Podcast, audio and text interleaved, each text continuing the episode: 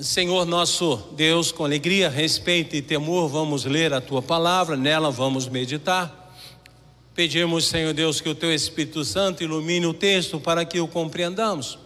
Pedimos que o pregador seja orientado, direcionado pela tua mão. O que vier de ti, Senhor, que retenhamos, o que não, que deixemos de lado, mas fala conosco. É o que pedimos em nome de Cristo Jesus. Amém. Vamos ler juntos Ageu, capítulo 1, versículo 14. O Senhor despertou o espírito de Zorobabel, filho de Salatiel, governador de Judá, e o espírito de Josué, filho de Josadaque, o sumo sacerdote, e o espírito do resto de todo o povo. Eles vieram e se puseram ao trabalho na casa do Senhor dos exércitos, seu Deus. Amém. Amém. Amados queridos irmãos, conta a história que certa vez um homem foi comprar um sítio, ele estava procurando em locais assim distantes da cidade uma boa área para comprar, para ter uma vida tranquila, para plantar, criar animais. E ele viu uma área muito bonita, com água, com um rio corrente. E na porta daquele sítio, uma porteira maltratada, viu um homem deitado, encostado na cerca e dormindo embaixo de uma sombra. E aí ele chamou aquele homem e falou: Olha, eu soube que esse sítio está vendo. Ele, sim, eu sou o dono. Deixe-me lhe fazer uma pergunta: essa terra parece muito boa. Se eu plantar batatas, eu consigo produzir nessa terra? Ele falou: Como é que é? É, vou perguntar de novo. Essa terra dá batata? Essa terra, não, essa terra não dá batata. Mas espera, então essa terra dá milho? Aquele dono da propriedade pensou, pensou, não, essa terra não dá milho. Essa terra dá empim? Não, essa terra não dá empim. Mas não é possível, qualquer terra, por mais infértil que seja, produz empim. Se eu plantar, certamente teria empim. Aí o dono da propriedade fala: ah, sim, se plantar, dá batata, dá milho, dá empim, dá feijão, mas tem que plantar. A nossa vida também é assim.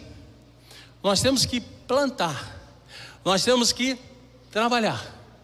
Colhemos o que plantamos. Quando plantamos amor dentro da casa, colhemos amor. Quando colhemos ausência, ou quando plantamos ausência dentro de casa, colhemos ausência por parte dos filhos. Quando plantamos ódio, discórdia dentro de casa, é isso que colhemos. E na nossa vida secular e na nossa vida espiritual com Deus.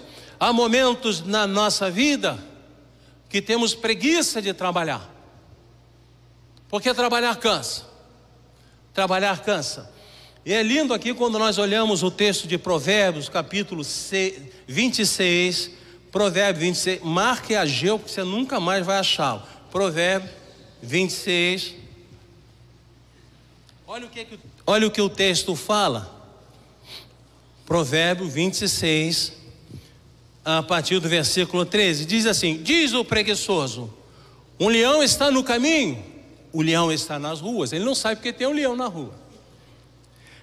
Como a porta se revolve nos seus gonzos, nas dobradiças, assim o preguiçoso no seu leito, ele não sai do lugar. Não sai do lugar. O preguiçoso mete a mão no prato e não quer ter o trabalho de a levar à boca. Mais sabe é o preguiçoso a seus próprios olhos do que sete homens que sabem responder bem. Amados queridos irmãos, reparem as desculpas que um preguiçoso usa. Primeiro, ele usa a mentira. Um leão está na rua. O leão é um animal que vive na selva, na mata, não vive dentro da área urbana, mas um preguiçoso, ele é especialista em arranjar desculpas. E muitas vezes empregamos as nossas energias não no trabalho, mas para inventarmos razões para não trabalharmos. O preguiçoso vê o que não existe, aumenta o que existe e foge daquilo que deveria procurar ele vê leões na rua. Logo a seguida, no versículo 14, diz que o preguiçoso gosta de ficar na cama. como uma porta sobre os gonzos, ela não sai do lugar, ela vai para frente, para trás, mas ela não sai dali. Seu descanso parece não ter fim, seu sono nunca acaba. Nós, quando estamos com preguiça, estamos sempre cansados, desanimados e muitas vezes desanimados de vivermos. Um engano, olhe no versículo 16: mais sabe o preguiçoso a seus próprios olhos do que sete homens que sabem responder bem. O preguiçoso julga mais inteligente que o maior dos gênios. Ele acredita que a sua filosofia de vida, de não precisar trabalhar, rendida à preguiça crônica, está acima de todos os outros. Ele tem uma visão distorcida do trabalho. Lhe tira o bom senso. É, o preguiçoso é um indivíduo não apenas tolo, mas também auto-enganado. Ele se auto-engana. Pensa ser o que não é. Muito inteligente. Por que eu falo isso, amados queridos irmãos? Porque há momentos em nossas vidas que nós descuidamos com preguiça do trabalho do Senhor. E quantas vezes, viu? Não estou falando de você não, porque eu sei que você não é preguiçoso, mas quantas vezes eu acordo cansado e digo assim: Ah, Senhor, hoje eu não queria a igreja não. E aí me vem às vezes à mente dizer assim, ó, pensar assim: olha, se eu não for à igreja eu vou ter azar. Se eu não for à igreja, Deus pode me castigar. E às vezes eu venho à igreja não com o coração tomado de amor para servir ao Senhor, mas com medo ou por superstição. Amados queridos irmãos, esses quatro homens que se incorporaram aqui ao nosso conselho, eles estão juntos conosco para trabalharmos e para trabalharmos mais e mais para a glória e para a honra de Deus para que quando a preguiça chegar perto de nós, possamos dizer: show preguiça, sai daqui. Porque o Senhor disse que eu tenho que trabalhar enquanto é dia, porque virá a noite em que eu não terei forças nem ânimo para poder estar trabalhando para o Senhor. E a nossa vida é assim, amados queridos irmãos. Há um momento que nós temos forças, mas precisamos aprender depois ainda temos forças e precisamos trabalhar. E depois estamos sem forças, mas podemos e devemos ensinar àqueles que precisam trabalhar. O cristão não pode ser preguiçoso. Eu não posso ser preguiçoso com Deus. Vamos falar juntos? Eu não posso ser preguiçoso com Deus. E assim como todo dia eu saio para caminhar, para andar, para correr, para academia de ginástica, todo dia eu tenho que ler a palavra de Deus, eu tenho que orar, eu tenho que buscar a presença de Deus em intimidade e comunhão. Será que é assim?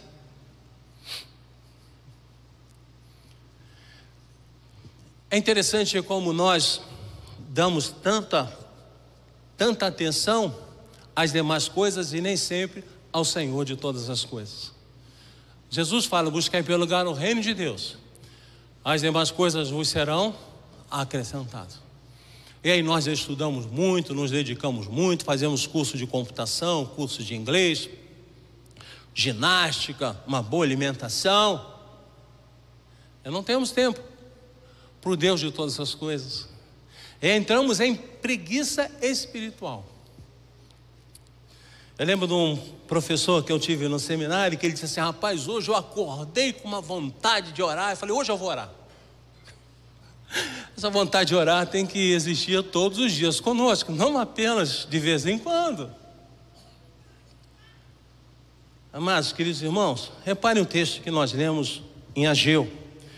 O Senhor despertou o espírito de Zorobabel, filho de Salatiel, governador de Judá, e o espírito de Josué, filho de Josadac, o sumo sacerdote, e o espírito do resto de todo o povo. Eles vieram e se puseram ao trabalho na casa do Senhor dos Exércitos, seu Deus. E às vezes nós perdemos a, o contexto. Estamos aqui no ano 520 a.C. 520 mais 222, faça a conta, não é? Então nós estamos aí, é, nossa, 2.500 e muitos anos atrás. Eu acho que Nenhum de nós era nascido nessa época, não é? Não de nós, é muito tempo atrás, pastor. O povo havia voltado do cativeiro da Babilônia. E o povo tinha que reconstruir a cidade de Jerusalém. Os muros foram destruídos pelos exércitos da Babilônia. As casas, os palácios foram destruídos e principalmente a casa de Deus, o templo foi destruído. E aí Deus permite que o povo volte para a Babilônia, da Babilônia para Jerusalém, e eles têm que reconstruir o templo. E aí o que acontece, amados queridos irmãos, dificuldades aparecem na construção do segundo templo, o primeiro construído por Salomão, e as pessoas, os judeus, abandonam a construção. E cada um vai tomar conta dos seus próprios negócios e interesses. Abandonaram a sua fidelidade a Deus retiveram o seu tempo de trabalho, retiveram os seus dízimos, não traziam mais contribuição ao Senhor, e o texto diz que Deus rejeitou, rejeitou aquilo que eles estavam trazendo, o pouco que estavam trazendo como oferta, porque não traziam com o coração transformado, mas traziam por obrigação, por superstição. Amados queridos irmãos, muitas vezes nossas vidas passam por esses momentos de preguiça e desânimo espiritual. E criamos figuras imagináveis para justificarmos o não estarmos louvando e adorando a Deus ou indo à casa do Senhor. E a nossa vida espiritual desanda. É como se estivéssemos deitados como portas que vão para frente e para trás e não avançam.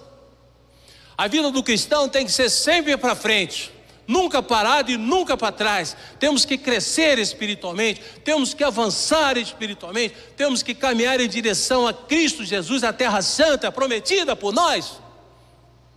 Mas muitas vezes deixamos que as coisas do mundo tomem conta do nosso pensamento, do nosso viver e às vezes passamos até a ter vergonha de Deus. Lembramos Adão e Eva quando pecaram, quando eles desobedeceram a Deus, comeram do fruto proibido.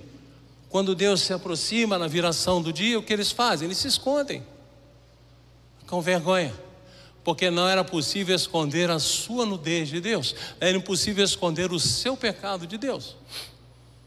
Amados queridos irmãos, Somos espectadores ou somos trabalhadores na casa do Senhor? O texto diz de forma maravilhosa que o Senhor despertou. Por quê? Despertar é o contrário de dormir. Eles estavam dormindo. Eles estavam vivendo em berço esplêndido e se esquecendo da necessidade de trabalhar para reconstruir o templo. Então, primeiro, Deus despertou a liderança política.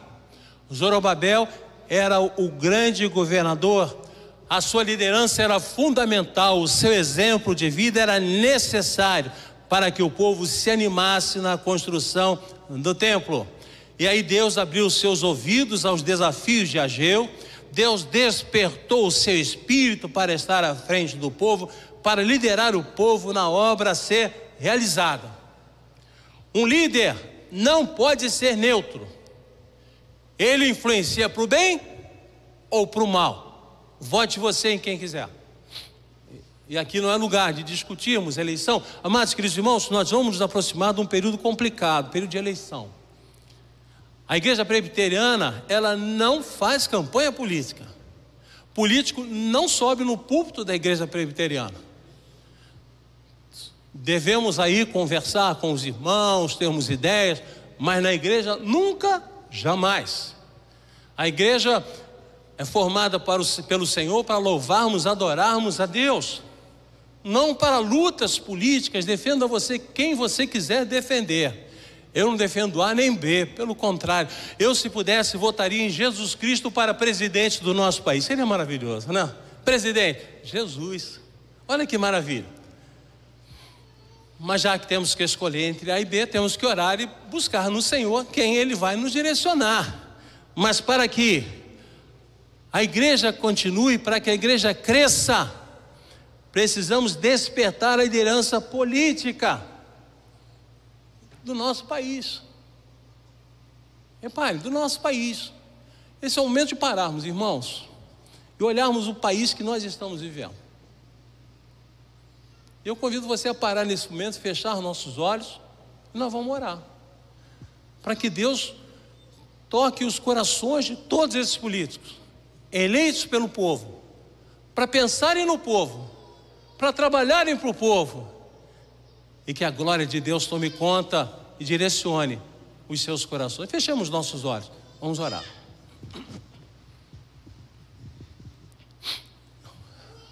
Senhor Deus e Pai, tem misericórdia do nosso país.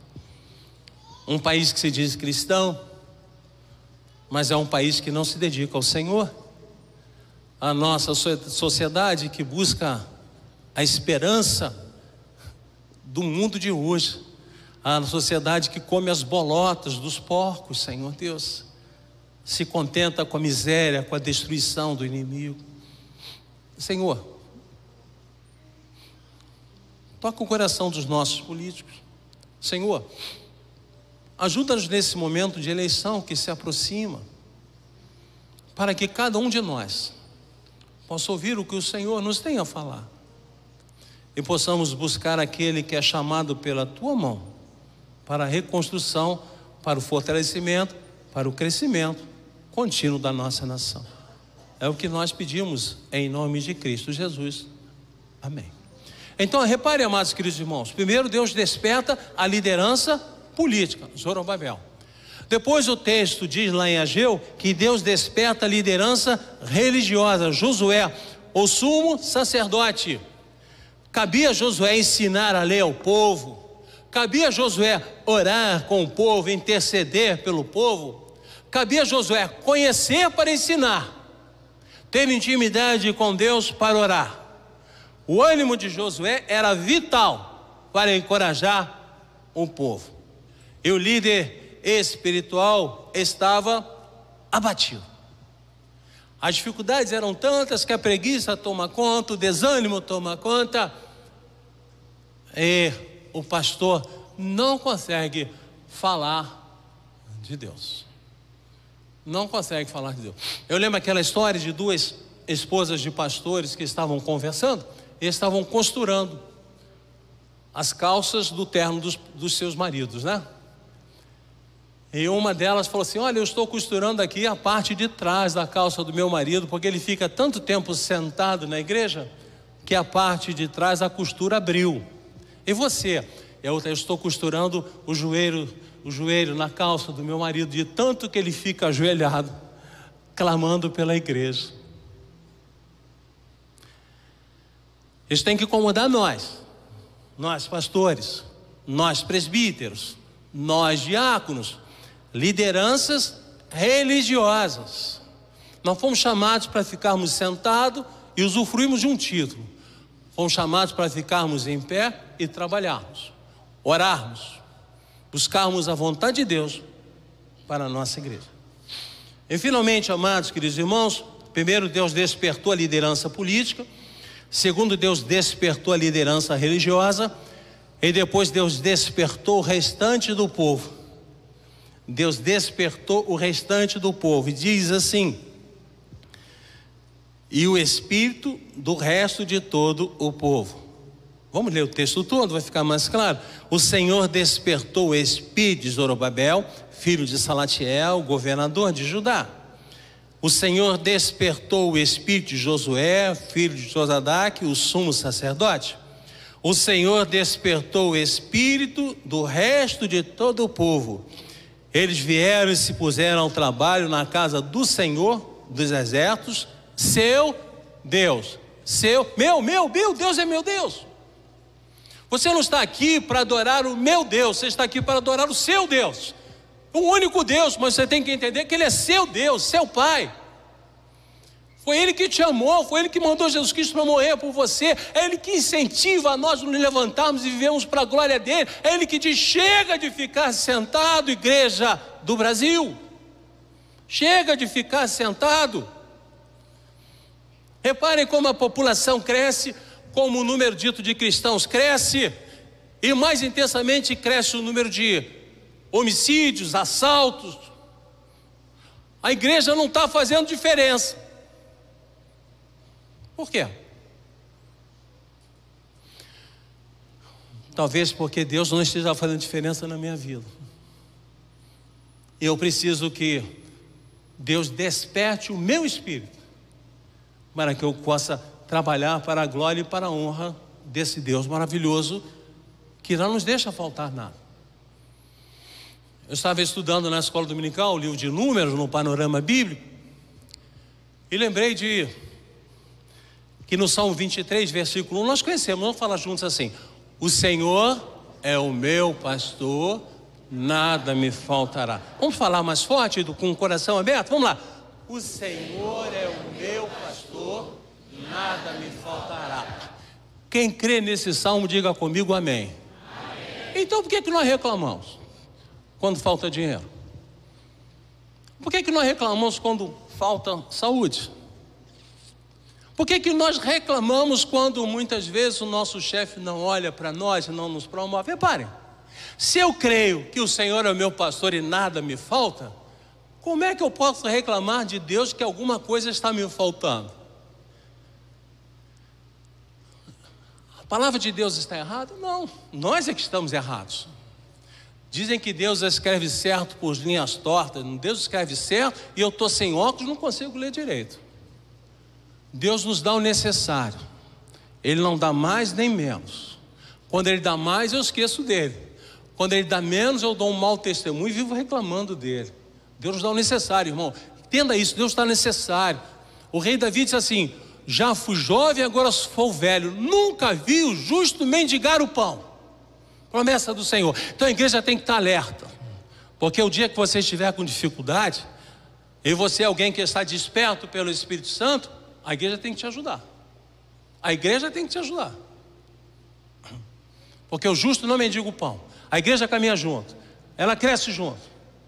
Ela se fortalece no Senhor juntos. Há trabalho na igreja para todos. Ninguém pode ficar de fora. Você tem um dom. Que talvez nem você tenha descoberto, mas você tem um dom.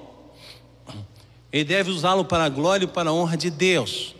A negligência na obra de Deus é o esfriamento do amor do Senhor no nosso coração. Cuidarmos apenas dos nossos interesses é um grave pecado de omissão. Quando eu era adolescente e estava ah, realmente afastado de Deus, eu voltava da igreja domingo com a Bíblia, a revista da escola dominical e deixava em algum lugar. Eu só ia procurar no domingo seguinte, na hora de ir para a igreja de novo. Ela estava guardadinha em algum lugar, só que eu não usei. Deus desperta o restante de todo o povo. E aí vem a pergunta que o Senhor faz a mim, espero que Ele esteja fazendo a você também.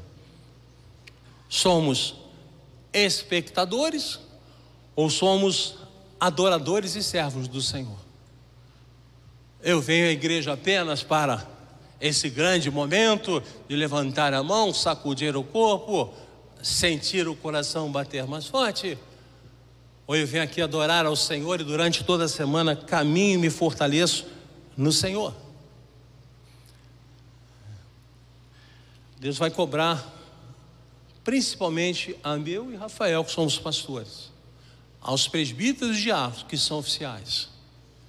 O Espírito, Deus desperta a cada um de nós.